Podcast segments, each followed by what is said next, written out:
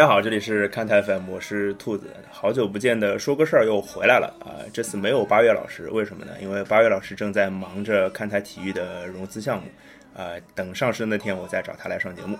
所以我今天请了两个嘉宾，然后今天说个事会有一些别的形式的出现啊。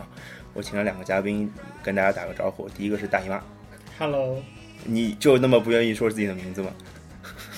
啊，行吧，啊，还有一个是鲍老师，嗯，大家好，我是鲍老师，啊，呃，这两个这两个都是我的好朋友啊，这个关系好就能说一些有意思的东西。那说说个事儿以后就会变成这样一种形式，我们会提出一个话题，然后有两位嘉宾来从正反两个方面来说这个问题，所以就会有一些针锋相对的感觉啊。当然也会让大家接受到很多不同的观点。那今天因为现在时值欧洲杯，那关于欧洲杯的比赛呀，或者哪个球员好不好之类的这样的话题，大家讨论的太多了。我们要讨论一个什么问题呢？我们讨论一下欧洲杯扩军之后的赛制到底合理不合理？呃，这个那大姨妈，你的观点是？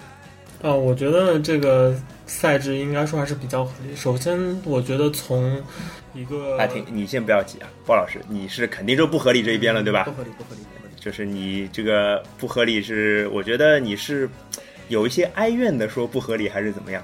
肯定不合理啊！我觉得我站在了广大球迷的层面上。就很明显嘛，这些欧洲杯踢到现在不好看嘛。好啊，就是这个观点就抛出来了。欧洲杯现在不好看，那大姨妈你先开始，我们正方啊，不是一辩啊，我们今天就两个人啊，没有一辩二辩这个说法。那大姨妈你先说你第一个观点好了。我觉得首先这个不好看，这个我这里多说一句，我觉得从那个欧预赛就能看出来，一帮在后面摆着大巴就靠靠定位球刷刷反击，然后丢球又 N 少的球队，就这么进了决赛圈。你要这比赛从进球的角度。能够具备观赏性。对我们刚刚，我刚刚还查了一下数据，罗马尼亚整个预赛就丢了两个球，所以所以就就我不打岔啊，打电话解释。至于到那个赛制上来说，我觉得这个可能是这十几年来职业体育的一个趋势，就是职业体育离不开钱，然后钱就离不开这个赛事的价值，所以大家会看到，不只是足球，包括篮球的一些世界杯啊什么的，足球的那个世界杯。那个欧锦赛、欧冠这些比赛，其实它都或多或少的是在尝试使得这个赛事的程度能够更长，比赛能够更多，参与的这个参与者能更有更多元化，以此来就是吸引更大的关注，使得这个赛事有更大的价值。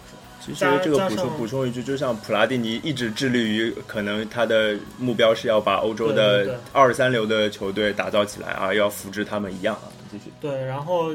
再加上可能一直有这么一句话嘛，欧洲无弱旅。是是是。所以从某种程度上来说，我觉得相比于足球世界其他一些比赛，像那个美洲杯、呃加勒比金杯赛，还有那个包括扩军成三十二支之后的这个世界杯赛，是它其实欧洲足球扩军是有一定的本钱的。原先的这个十六支球队，其实在很多时候大家也会看到有一些热门的这个强队。在预选赛里面就早早出，就有一些遗珠之憾。对，所以这个扩军的话，我觉得是合理的一步。至于这个扩军到多少合适，这个可能各有各的看法。但很明显，你说从十六支球队一下子翻倍到三十二，肯定不可能。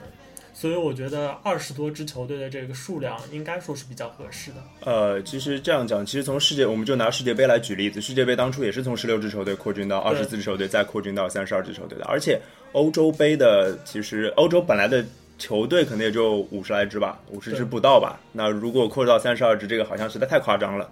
那鲍老师，你的观点是？啊，我的观点是这样的啊，扩军，呃。这个问题到底扩军还是不扩军，不是我们今天讨论的话题。没错，那我们关键的问题是，现在这个情况下，这个赛制是否合理？那我们就就把这个扩军之后的事情跟扩军之前的比赛把它对比一下。现在是二十四四支球队，嗯，踢完小组赛还有十六支球队，没错，对吧？其实就是说我这届欧洲杯我踢完了整个六个小组的小组赛。一共踢了三十六场比赛了，刚刚踢成跟上一届欧洲杯一样的数量的球队，那我等于是我这一届欧洲杯的小组赛就相当于我上一届欧洲杯的资格赛的附加赛，啊，行，对吧？我踢完了之后，我还还剩下之前的十六支球队。你可以说欧洲无弱旅，但是我也可以说，现在这个欧洲算是星光暗淡的一个欧洲。它真的有多少一流强队吧？你能数得出十六支来吗？我觉得还真数不出那些。就像你前面所说的一样，有很多欧预赛那些大巴球队，他纷纷杀进了决赛圈。是那这种情况下，我们又是亚洲球迷，对吧？我们你熬夜要说什么？我我们熬夜看比赛，然后去看他的什么资格赛的附加赛。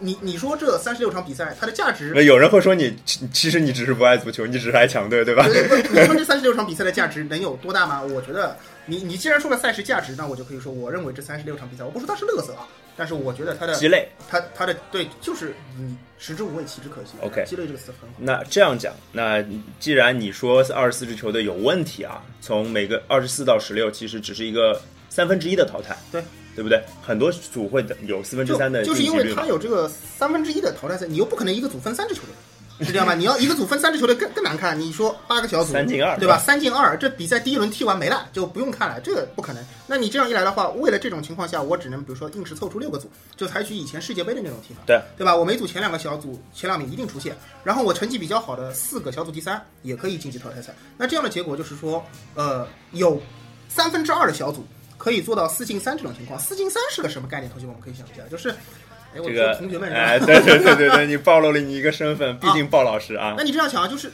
那我比如说一个小组，对吧？我一个小组，比如说我们就以欧冠为例啊，欧冠啊小组第三是可以去踢欧联的，啊是是这样吧？那你这样想，我欧冠一轮踢完了，等于是只打只打包回家一支球队，对吧？我们放在任何一个小组赛上情况下，如果说告诉你，我觉得这个人性是互通的嘛。如果告诉你你们这个小组只有前两名出现，和我告诉你这个小组的第三名有很大的可能性出现，这是完全不一样的两种心态。首先，我在小组赛的制定策略上，我一定是偏保守的。我觉得这个很好理解吧？就任何情况下，我丢一分，我我我我拿一分，现在在小组第三也有很高可能性出现的情况下，我就是务实嘛。我零分不可取，对吧？我一场比赛零分我肯定不可取的。在我如果我没有一定把握拿三分的情况下，我的战术布置首先目标是我保住一分，这个很很好很好理解，对吧？我不一定要跑得比熊快，我要跑得比我身边的那个乌乌龟慢一点，对对，乌龟快一点跑得比？我身边的那个人快就行了，对吧？所以在这种情况下，我的战术制定一定是保守的。在这种情况下，又包括，当然我我不去提个人球员，我们说或者说现在整体欧洲球队的一些思路啊，我只说，呃，不说他们具体的球员组成啊，我只说你的思路如果是以偏保守为主，那这个比赛你觉得能好看到哪里？嗯，我觉得刚才说的这个问题吧，有可能是有一点，但是在二十四支球队这样一个就是扩军的脚步下，其实我个人觉得难以找出比现在更好的一个赛制，并且我觉得现在的这个赛制下，在那个悬念的保持上，应该说是非常符合足球这样一个呃比较重要的一个特点。啊，你等一下，我我说一下，首先我是不认可二十四进十六的，我前面就说了，二十四进十六导致就是多踢了一个资格赛附加赛，所以说二十四进十六这个这个赛制一定是有问题的，二十四进十六肯定不好，所以我认为比较好的情况是什么？直接二十四进八，相当于我小组赛踢完了以后，跟往届的欧洲杯一样，直接进入。那你怎么分组啊？我分四个小组，每组六个球队，六进二，啊，然后呢？六进二，六进二的话，只有小组第一、第二可以出现。在这种情况下，我相信，而且正常情况下，我们可以想，欧洲基本上有十个出头的，相当相对于大家知名度比较高啊，或者说球星就是闪光的比较多的一些球队，这样的话，一个小组对一一个小组很容易分到三个，对吧？如果如果算上一些什么某些球队，比如说缺阵，我没记错的话，塞尔维亚缺阵好几届了吧，对吧？嗯然后如果他下一届进来，很有可能排到个第四、第五档，对吧？那这样来的话，这个小组就很很带感，对吧？如果比如说有三到四支比较不错的球队，然后再来了个塞尔维亚，那这组炸了，是吧？那这个那这个包括话题啊，包括话题性啊，包括精彩程度，一定是就因为你六个球六个球队才能进两个嘛。那这样一来的话，你比如说碰到小组的一些竞争对手，那一定是刺刀见红了。我碰到弱队，我肯定也是进二个 OK，OK 为主，对吧？那我其实理解你的意思啊，就是你其实就是要让绞杀早一步早一步出现，对对对对吧？是这个意思吧？对。那我我提一个反面观点啊，就是大姨妈，你待会儿再补充。就是呃我觉得这个这个其实六进二弊端挺大的。第一件事情是那个呃，从从观赏或者说从欧足联，我刚刚就讲了那个扶持二三线球队、二三流球队这个角度上讲，你这样很可能啊，就是打小组赛打三轮，嗯，有的球队就有的有的比赛就任何没有任何价值了，我觉得。嗯，我觉得其实这样的一个赛制，相比于现有的赛制的话，它看起来在小组赛可能是会更多一些强强对话，但是你也要考虑到它潜在的带来的风险和弊端其实相当大的，因为你想，在一个四支球队的一个小组，不管你最终的这个出现名额是一个、两个、两个半、三个，嗯，它都有一个同样的特点，就是每场比赛都非常的重要。因为你的几乎每场比赛都很有可能就是你出现的直接对手，嗯，所以这个时候他的比赛的这个受关注的程度、话题和他的这个悬念，可能就能维持得更高。但是，一旦到了别说是六个六支队，嗯哪怕是五支队，都有可能出现非常尴尬的一个情况，就是小组赛的最后一轮必然出现，很容易出现，应该说非常尴尬的情况，就是一支三胜的球队，就三场踢完，嗯后面后面两场对他来说可能就压力非常非常小。而一些相对弱的球队，一旦在前面的比赛打得不好，那后面两场比赛基本就是为荣誉而战。但是这个在四队一组的这种情况下出现的可能性就相当的少。啊，恕我直言啊，我觉得六进二这个球队，你就算三轮全胜，你不见得就很轻松啊。对于出线的球队来说是这样的话，那那你反过来来看的话，对于淘汰的球队都就会是一个非常大的问题，很就有可能可能出现。他前两场输完以后就无关痛痒，对就是我刚才说的，就是你你的这个小组赛赛事里面看上去有更多的强强对话，但是你蕴含的风险就是会有很多的比赛就可能会产生一些纯粹的为荣誉而战，而不是为生死，而战我觉。得我们算一下，而不像现在是以四支球队为一个小组的话，它的大多数的比赛都不是为荣誉而战，而真的是为生死而战。但是我觉得啊，就是我们看一下，呃，C 罗在第一场踢完冰岛以后他的评价，他怎么说的？他认为冰岛人，呃，冰岛三十万人口嘛，对吧？去了法国去了三万，十分之之一嗯对吧？然后 C 罗他认为，他说冰岛人踢平了比赛以后的庆祝，简直像他们夺得了欧洲杯一样。是这样吧？换句话说，对于这些小国家来说，我们当然说扩军最大的影响就是这些小国家，是吧？是。也许不扩军，也许啊，也许你冰岛也许就进不了，对吧？嗯，我没有，我我没有，我知道，我知道，我知道他干掉了 荷兰我我我我们不去讨论，我们不去讨论欧欧预赛。那万一他比如说没有，对吧？像像这样的小国家，他进欧洲杯，他本来就很开心。你真的觉得为荣誉而战对他们而言不好吗？我觉得未必。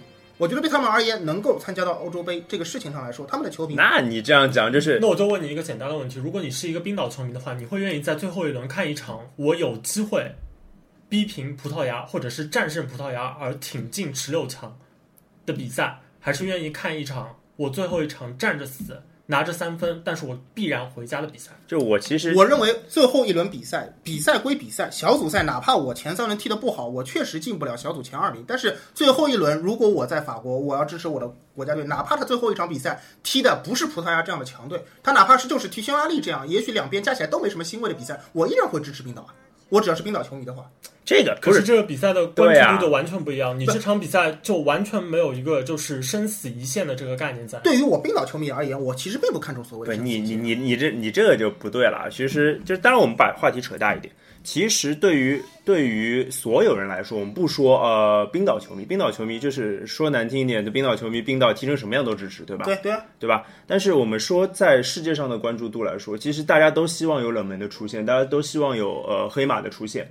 那黑马的出现，那这其实二十四进十六就是给黑马制造了很大的机会，对不对？二十四进十六，我觉得你可以认为，也许就是会有一些所谓的，就是可能你觉得他不够强的球队，对啊传统意义上感觉不够强的球队，他进了十六强。但是你要这样想，二十四进十六，基本上也淘汰不出几支球队了。我知道，我知道，我懂你意思，就是你是觉得二十四进十六价值本来就没有那么大，对吧？OK，那这个这个话题我们就聊到这里了啊，不能不能再聊一一无止，就是就是那个毫无止境的聊下去，这个我估计说一天一夜你们也说得出来，对吧？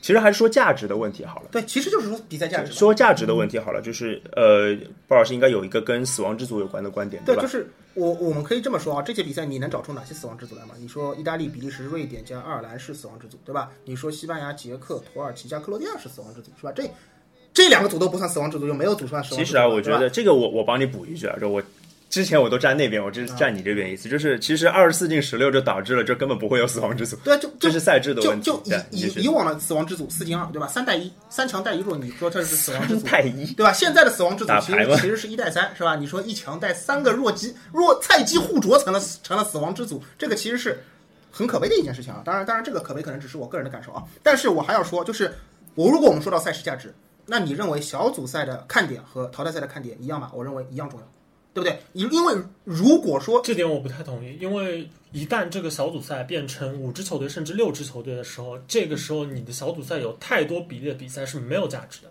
但是这样一来的话，我认为小组赛如果像现在这种态度，前两轮很多时候都是哦，我我我我平球就可以啊，我最后一轮大家在生死拼刺刀嘛，实在不行我等后面两组，希望他们踢平嘛。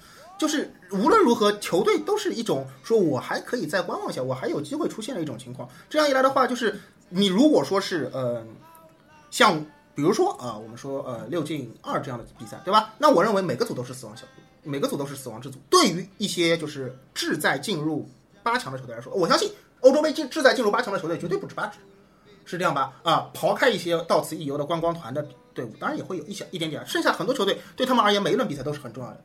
对不对？就哪怕我踢的是一支可能已经出现无望的球队，但出现无望的球队认为我要为了荣誉而战，而已经稳定出现的球队对他而言，他需要的是呃，无论是净胜球也好，或者说是他要磨练他的战术也也好，无论对哪一方来说，小组赛并没有所谓的纯粹多余的比赛。这样一来的话，整个赛事从头到尾它的价值都很高。换句话说，我每一天，我作为一个球迷。我打开赛程表，我每一天都能看到我想看的比赛。这不是我完全我完全不能肯定你的观点，因为你的这个观点实质上是建立在六支球队打小组赛，小组赛的数量本身要多出很多，所以这个时候你会看到这些比赛里面似乎有了更多的强强对话，但事实上这更并改变不了就是一个很重要的一点，就是二十四进十六的这个赛制能够保证所有的小组赛几乎可以说从头到尾都是生死战，或者至少。在最后一轮时候，积分最多的球队，他保不住，不未必保得住这个小组第一。对，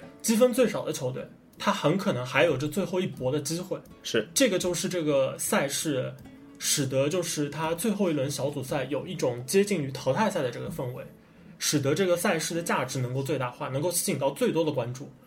反过来说，一个就是分组。呃，小组中的这个球队数量越多，其实它某种程度上越接近于联赛的性质。每支球队都有更多的时间去展现自己的真实实力，但这个带来的一个缺点，可能就是对于足球的偶然性，就没办法把这个偶然性，其实就相当于比赛的密度被稀释了嘛。对，那我们这样想好吧，就是呃，你可以说我四就是四支球队的小组，因为一共就踢三轮嘛，对吧？我最后一轮的价值相当于三分之一。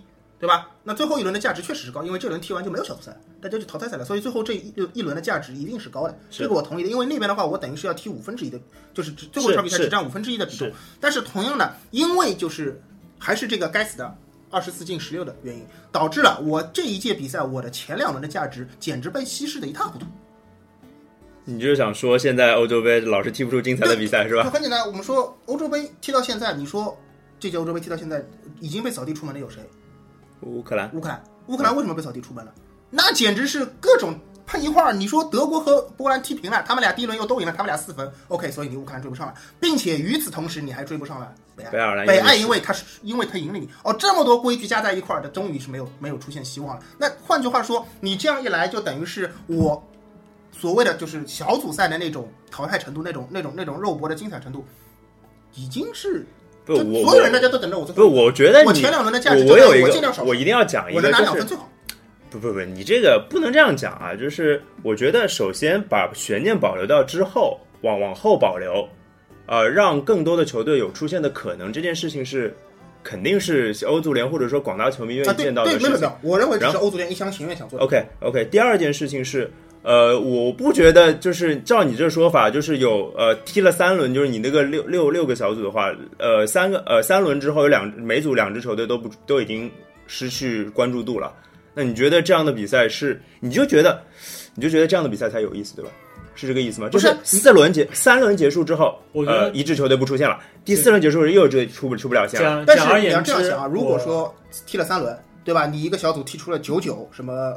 六六六，然后后面几个零的情况，大家听不懂，你是他不知道他在说什么。对，就就是就是有两个球队三三轮全胜，对吧？然后有两个球队三轮全败，然后你们认为后面两支球队没有关注度了，是吧？他没法出现。那你换过来想的话，这个小现在小组如果是就四个球队，我踢第一两轮踢完踢成六六零零的情况呢？这很少，这不一样一样是后面两组没有关注，没有啊。六六零零我能出现啊？对啊，因为有小组第三呀。对啊，万恶小组第三，我前两轮都输了，我最后还能，我最后还能。哎，你为什么一直希望大家不出现呢？不是，但是我这样一来的话，我就想说，前两轮的价值其实对最后一轮被压缩了很多。你懂我意思吧？等于小组赛所有的看点都在最后一轮。OK OK，那其实那我前两轮我 OK 干嘛我干嘛爬起来看球？我我你不看随便你啊。那我觉得啊，其实我们做做做做个总结，其实两两两边的观点，我其实大大概都能接受。其实。呃，要说万恶之源是什么？万恶之源就是扩军到二十四支球队。呃，其实十六支球队，大家我们我们看了，我们以我们这个年龄来看，看了四届十十六，哎，这是就是十六支球队，我们已经很很很很熟悉这件事情了，而且诞生了非常多的强强对话和经典对话，小组赛当中，对吧？是。所以造成二十四进十六的时候，我们觉得呃，今特别今年的大巴队又多啊，大巴队多不多这个事情，我们又可以单开一个话题来讨论这件事情啊，到底是为什么？呃，所以我们会发发现的情况就是小组赛前两轮的确不太精彩，大比分没有，对吧？精彩比赛没有了，大家都摆大巴，大家都保守，大家都在最后时刻进球。所以我觉得万恶之源是二十四支球队改制这件事情。那我们其实刚刚讨论的问题是怎么去让它有一个更更有意思的、更有意思的一个进程的发展，小组赛的发展。那我觉得啊，现在的赛制其实是让大家有一个感觉，就是比赛是渐入佳境的。就是越到越到，比如说小组前两轮大家磨个合、热个身，然后打打到小组赛最后啊，开始抢名额，然后开始淘汰赛，然后这样的赛制是循序渐进的，然后关注度越来越提升的。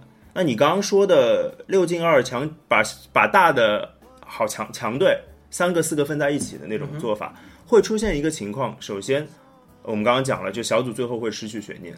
对对，有些球队来说太鸡肋了。还有一个就是我想到了一个问题，你们都没有提到，是比赛场次的问题。就是呃，对于这样来说，任何一支球队至少要踢五场比赛。从如果你分六，任何任何一队要踢五场比赛，而夺冠应该要踢八场八场比赛。那八场比赛其实要比世界杯都多。在呃国家队国家队比赛其实并不占并不占我们所有的世就是世界大赛当中的比例，应该不是不是大的，是最小的。呃，所有的重痛头戏应该都在俱乐部上。俱乐部一定会非常不希望，就是我踢那么多比赛，因为他们俱乐部的比赛已经很多了。然后，呃，特别是豪门，嗯啊，所以增加他们球员受伤的概率。说实话，所有受伤的概率全部都是俱乐部买单的，那也是俱乐部付工资的。所以，呃，其实我觉得暂时来看，世界杯的改制是这么改的。那我觉得欧洲杯的改制就沿袭了世界杯的改制，就照这样进行下去，我觉得也没有什么问题。当然。六进二这个是一个，我觉得会变成一个，如果你以后你以后做一个联赛叫精英联赛的话，可能这个是比较适合的。那他的确能把最好的球队都找到，好吧？那今天其实我觉得两边的观点有很多都可以吸收进来的啊，就很很好的观点。当然没有谁对谁错。然后我我是一个特别不公正的主持人，我随时会帮到这边和帮到那边去。这以后就是说个事儿的调性了，好吧？那今天这期跟欧洲杯的节目就到这里，拜拜。Much I love